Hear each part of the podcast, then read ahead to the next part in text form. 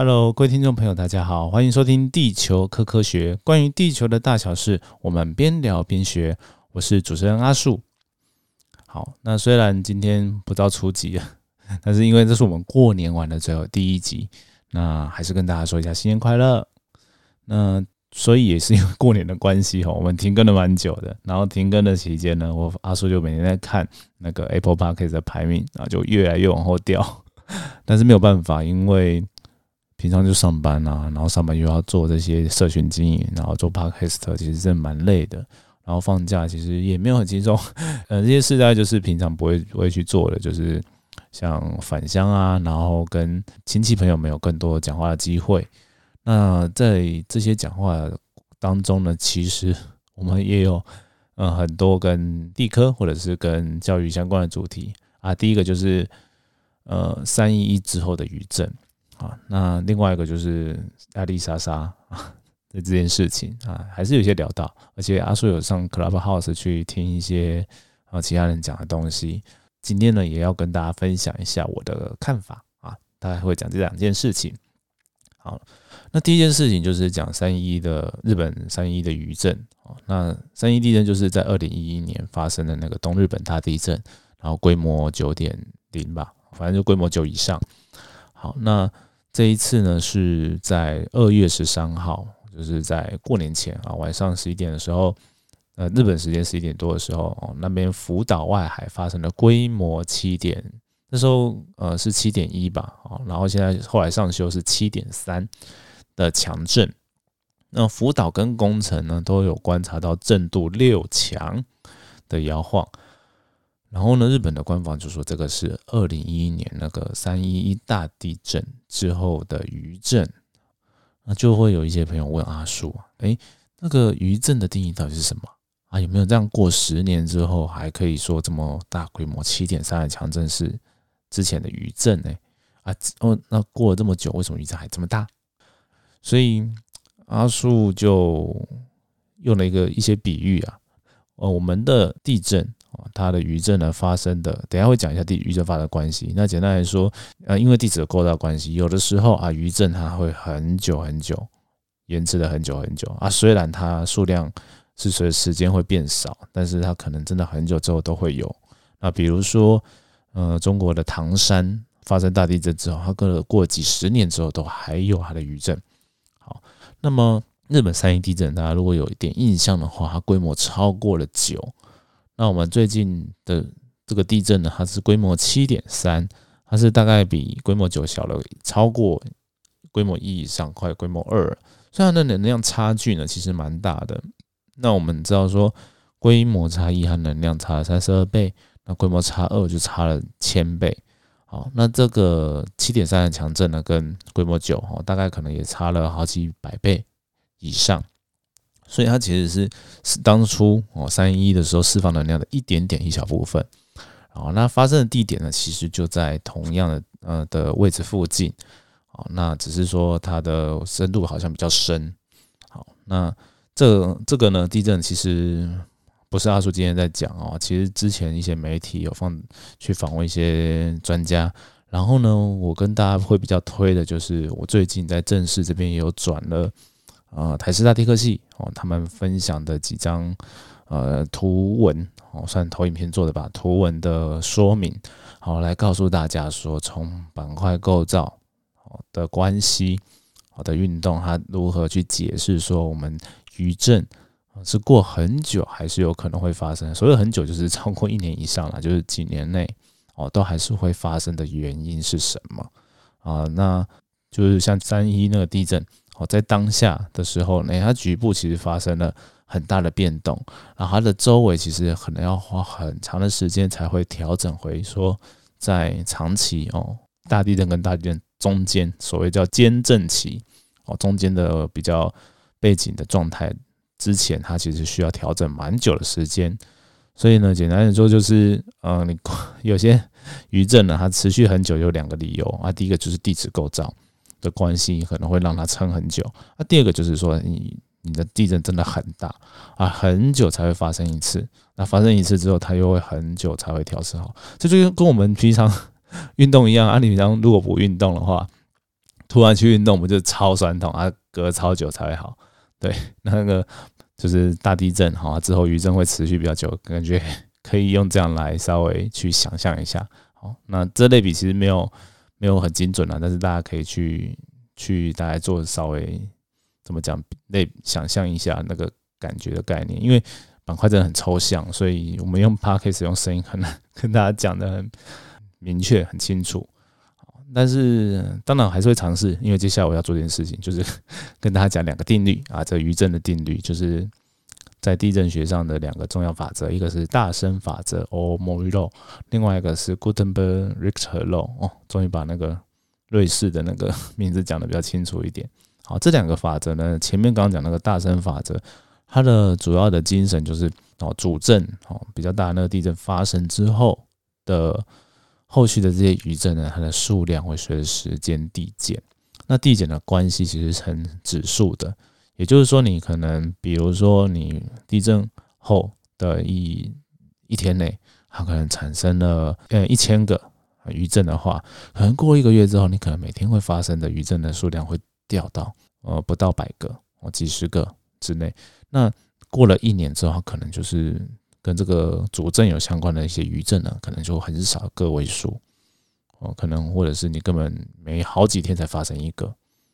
说更低啊，依不同的地区而而有不同的差异，但大致上就是像这样子递减的很快的概念，随着时间变化很大。那另外一个 Gutenberg-Richter law 呢，它这它讲的则是规模哦，比较大的规模的地地震呢，其实大部分都会发生在主震刚发生之后啊，因为还是拿运动来讲，哎，刚运动完心跳很快啊，所以其实它的能量哦还是在很高涨的状态啊。周那个发生主震的周遭哦是刚被影响到的，所以如果有一些呃本来平常已经累积很多力量的地方呢，它可能会伴随的发生一些错动、一些变化，哦，产生一些地震。好，那随着时间嗯的进展哦，它会慢慢的越来越趋稳定。只是呢，偶尔 会隔了比较久之后，还发生一个比较稍微大一点的地震，像这次，呃，隔了十年哈，日本还发生了规模七点三的地震，就是这个原因。但是你不要想说七点三很大哦，以台湾常常发生的地震来看，哦，七点三都很大啊。但是我们可以想一下，说三一的时候，这地震可能规模达到九诶，啊，它跟七点多可能差了好几百倍哦。因为如果规如果规模差二的话，其实是能量差一千倍的，但它实际上没有到二啊，到一点多，所以有诶好几百倍。好，那所以呃简单来说，就是因为它地震当初很大，所以它的后续啊真的会比较久，就是这样而已。然后呢，从这个事件啊，我们可以看到说，其实就是除了我们 政治以外，可能算数一数二关心地震的，就是王明仁吧，他就有。在他的脸书 po 说：“哎，怎么把那个十年后的地震跟十年前的地震串在一起，说是人家的余震？啊，车祸如果是十年后的车祸，怎么可以跟十年前的车祸比呢？哎，他就用这个方式来类比，哦，好像很有道理哦，但实际上一点都没有。而且他说可以找到很容易找到破解的方法。什么破解方法？就是第一个，车祸是随机的事件，但地震不是。”那假如呢？地震也是个随机的事件的话，那他怎么可以预测？对不对？因为他刚刚讲了说，哎，这十年哦，相隔十年的车那个车祸不能连在一起，所以地震也不行。那所以地震是个不可预测的事件啊！啊哈，今天是在预测是在 Hello 吗？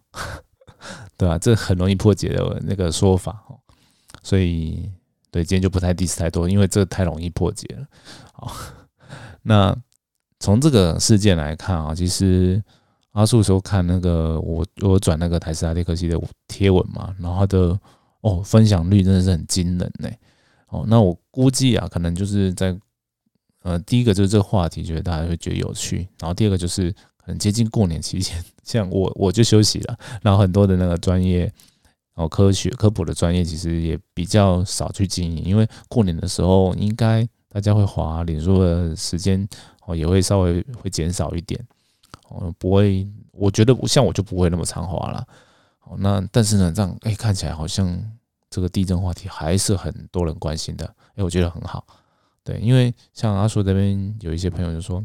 哎，真的哦，这个这个新闻哦，为什么会这么着重在说 十年后还有余震这件事情？哎，大家真的有这么有有这么多关心这个吗？哎，但实际上哦，从我们这些社群的经营上面来看，哎，还真的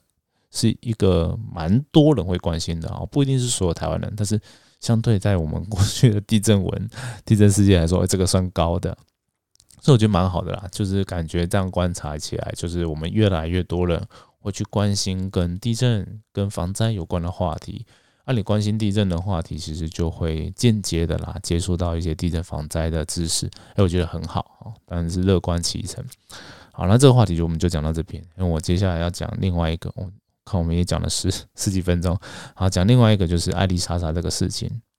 好，这个事情其实看起来那个热度也过了，但是我还是简单讲一下这个事件的始末，因为我也一样不确定说是不是嗯大家都知道这个啊那。这个事件呢，就是一个叫艾丽莎莎的网红哦。那我其实之前没有太认识她哦，有看过她另外一个影片哦，但是本来要打脸，就发生这个苍兰哥事件，我就没打，而且他已经下架了。好，那他是一个网红，然后呢，他呢在近期哦有做很多跟像医疗养生哦方面有关的 YouTube 节目。哦，那都会讲一些他算他的经历吧，然后或者是他的观点，他的他看书的想法，然后跟大家分享。啊，他的说法是他都有去尝试哦，他有拍影片，然后把他的尝试过程哦，就是放到影片里面，然后给大家看，然后借此去推广他做的方式，也没有，我觉得好像也没有到推广，就是分享啊。然后呢，苍兰哥就是另外一个就是医生背景的网红。我觉得也蛮厉害的，他做了四十几万，我觉得我好羡慕。我只要有四万就 就很开心了。好，那他呢，就是稍微有点戏谑的口吻呢，去 diss，也不算 diss 啊，就是纠正了，说这个是不对的，然后一个一个去讲。然后呢，最后呢，艾丽莎可能因为这个原因，所以有很多网友去骂他，然后他就又反击了。反击了之后，就是说那个苍兰哥那个。其实他讲的那个引用的医学期刊，他可能也是投读者投诉啊，所以他根本就是误解了，就是期刊的证据力啊，跟他他其实是哪一本坊间的书，那坊间的书其实我们都知道没有受过同才审核，没有受过验证，所以它争议性可能会相对比较大，大概是这样。然后就用了这个方式之后，呃，做了一个反击的影片之后呢，哦，又被大批的，就是应该算有科学，不一定有科学背景啊，反正就是。就有一些是医疗人员的，然后有一些可能是附和的，然后就继续在骂他说：“哎，你怎么可以这样啊？人家那个其实真的都是专，就是科学期刊是真的是专业、真正专业的东西，怎么可以说那个是啊读者投诉等级而已的啊之类的？然后在那个段时间都特别严上，直到他就发了呃道歉影片，然后把旧的是下架啊。道歉影片就说他以后对于这个医疗相关的东西会更加谨慎。好。大概是故事的始末是这样啦。那在这个故事，其实从呃我们做科普、做地震科普的角度来看，其实有时候 蛮羡慕的，也不是说蛮羡慕，因为大家真的会关注哦身体健康这医疗事情会比较高，而且有一些就像苍兰哥这样的医生，他是。他算蛮会讲，然后的跟这件事情是非常大，因为它会影响到，如果你真的用了这个方法的时候，其实会影响到你的健康。然后呢，其实像我们，像我，我觉得我们听众大部分都是啊，就是会媒体视度比较好的哦，所以知道这个接收到这个资讯的时候，还是会先稍微怀疑一下，然后找专业的哦医生或者是专家啊去询问说，哎，这个排湿法到底有没有根据啊？会不会其实反而更伤身？然后才去做啊，至少我也会这样啦，我就会去找一些身边的朋友，至少比我对于医疗更专业的人去问。但很多人不会，然后很多医生哦做卫教的，他们就是最担心这样的事情发生。那在地震的方面呢，我就会在想说，那我们平常教大家防灾，然后阿叔也常常会讲讲一些，比如说，嗯，讲那个大家比较熟悉，就地震三三角救命三角。就是有些人觉得说不要躲坐下，他躲在旁边的那个三角空间，我们常常会讲那是错的，而且它跟性命攸关啊！真的发生这时候，你因为躲在旁边，然后反而被正上方的东西击中，哦，这样是很不好的。但是这个程度呢，感觉又跟你听信偏方，然后直接哦乱吃乱喝，然后会需要进急诊，然后医生还需要去救你，这个层级好像还是有点差。因为那个就是蛮快啊，虽然不是立即性，但是也蛮快就会看到它负面的效果。但是我们讲地震防灾的盲点的时候，好像没有发生地震，好像就不会影响所以可能大家对于这个的感觉差异有点大了，所以可能就不会那么的明，就是不会把，就算他他乱讲地科东西，应该也事情不会闹大。不然的话，老高之前讲超多神秘的，然后乱踩物理化学地壳都踩，哦，那也没把事情闹到这么大，好像是没有。对，然后今天我在录的，今天是二月十九号，他早上。不会人就放了一个那个梗图，他就说误信那个 那个医疗方面相关的民众就是进坟墓，然后误信地科的民众啊，误信地科的那种偏伪科学的民众呢，哎，在旁边比耶，哎呦哎呦还好，我只是误信了地科的伪科学，哎，不是误信医疗的伪科学，不然我也我也就 GG 了。大概这个这个蛮好笑的梗图，然后就会发现到说，嗯，好像真的是诶，因为它跟呃人命好像比较相关，好像就会比较惨，对。但是我就在想说，讲医疗会致命，那讲地科不会，所以用这个来判准的时候就有点怪怪的，因为就像我说的。刚刚讲说，哎，你防灾的策略啊错了啊，可能到灾时的时候会有影响啊，不只是地震震灾啊，也有火灾啊，也有风灾，它其实都是蛮致命的，然后也蛮多伪的科学哦，在网络上传的，但好像都没有被受受到这么多的抨击，就觉得很奇怪。但我也我我扪心自问，我也觉得说，哎。比如说，有人说王明能这样乱讲地震，哎，他说该死吗？我觉得也还好，他的罪好像没有 像像阿丽莎之前如果做错的那种错误的资讯的时候，好像来的大，因为可能喝那么多橄榄油真的会很不好。但是王明能就是信信他，然后把钱对跟丢丢到火里烧一样给他，大概这样而已。那有些状况很麻烦，比如说。就是因为相信了这些预测达人，就整天都担心很有地震。然后那个人如果变得很焦虑的话，那他这些心理状态哦的影响，那要怪谁？对，这是一个假设啦。但是好像会发生这样的机会不是很大，而且可能会 发生的时候，某程度他让人心里对于这些风险是有一些问题的。所以他今天就算不被呃这个地震的议题触触动，但可能会被其他议题触动。哦，我猜是这样，但是就就很难说啊，因为。你到底要怎么知道它的原因是什么？然后是怎么样变成这样的？要怪谁？所以从我的角度来看，我当然还是希望能够导正就导正，是最好的。所以呢，我就在想说另外一件事情，因为在这个 Clubhouse 呢，我看到有人在讨论这个艾丽莎跟苍兰哥的事件的时候，就会说：“哎，啊，苍兰哥这样做这种影片，是不是在蹭网红？因为一个。”阿丽莎到一百二十万的订阅啊，唱唱歌只有四十万啊，去蹭多的，好像好像也合理。然后有一些人真的就对于这些去蹭大咖网红的行为不是很耻，对。但是实际上哦，阿叔真的觉得这种蹭没有不 OK 啊。而且我有时候也很想，我好超想说被那个哪一个呃网红给 fit 哦，因为这样有什么好处？这样就是你的。话语 才会有霸权啊！你讲的东西才会有人听到啊，对啊。但是反过来说啦，如果我们真的网我像我真的朝向那样网红化的话，有些专业人士或一些老师，他可能就觉得说：“哎呀，你都是讲这些啦，那跟网红没什么两样啊。”那可能科学的东西就没那么可信。哎，或说不定会有这样的疑虑啊。所以就觉得这件事情是非常两难的。这是我看这个事件另外一个形式啊。因为对啊，真的就很很想要把这些很重要的这些科比较硬的科普啊，然后用比较轻松会更吸引的方式给大家。但有时候你下个标题呀，或是内容稍微讲的浮夸一点的时候，哎，就会有人说啊，你这样我们谈哦不行哦。真的是会有这样的人，而且这样的人 有时候在学术的声量可能会比较大。对，不是只有不是说不理他就好，有时候你可能会在学术的领域可能会有一些人就很讨厌你。我就是有时候会担心这样了，所以所以现在脸书不能投票，不然我很想办投票，就是想问大家的想法了。对，